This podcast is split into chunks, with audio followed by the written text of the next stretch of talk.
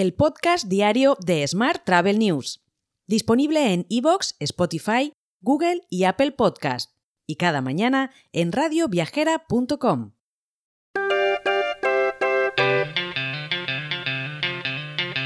Saludos y bienvenidos, bienvenidas al podcast diario de Smart Travel News.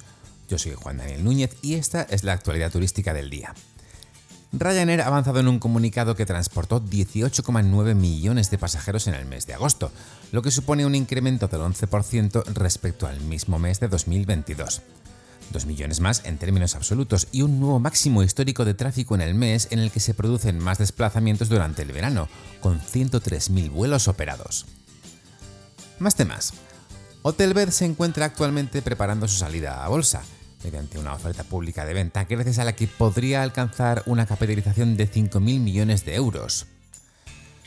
Por otra parte, los puertos españoles presentarán las cifras récord de cruceristas y sus innovaciones en materia de sostenibilidad medioambiental en Sea Trade Europe, la principal feria de cruceros de Europa que se celebra entre el 6 y el 8 de septiembre en Hamburgo, Alemania.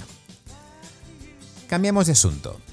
La Asociación Española de Profesionales del Turismo, AEPT, se enorgullece de anunciar la reciente incorporación de Iberia como nuevo asociado colaborador. Esta asociación conjunta tiene como objetivo impulsar sinergias que beneficien a los asociados de la AEPT, creando un ecosistema propicio para la innovación, la formación y el intercambio de conocimientos.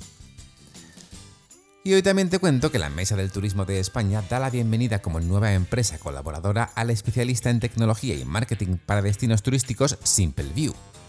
Manuel Lara, director de SimpleView para España y Portugal, será quien represente a la compañía en el seno de la mesa.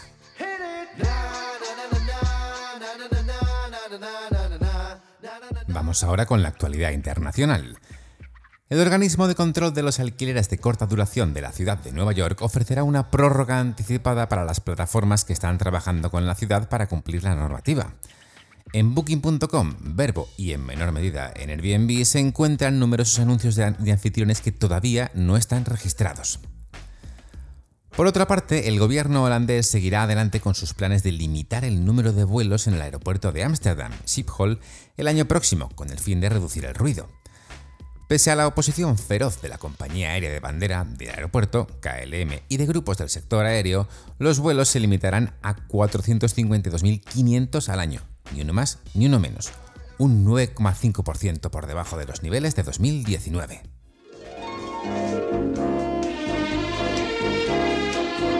Hotel. Y vamos ahora con la actualidad hotelera. Disneyland Paris presenta su nueva programación para los próximos meses, que incluye el regreso de las icónicas temporadas de Halloween y Navidad, el lanzamiento de tres experiencias para iniciar el nuevo año, la esperada reapertura de Disneyland Hotel y un nuevo espectáculo interactivo de Alicia en el País de las Maravillas en primavera, eso sí.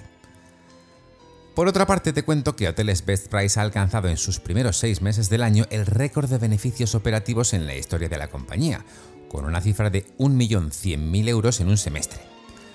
La cifra de negocios supera los 2.500.000 euros y el margen operativo sobre ventas crece al 43%. Además, según ha informado la compañía, en los últimos seis meses operativos la rentabilidad y el margen operativo alcanzan el 50% sobre ventas. Te dejo con esta noticia. Mañana, como siempre, más actualidad turística. Hasta entonces, muy feliz martes. Si quieres apoyar este podcast, déjanos tus valoraciones y comentarios en Spotify, Evox o Apple Podcast. Recuerda que puedes suscribirte a nuestra newsletter diaria entrando en smarttravel.news en la sección Suscríbete.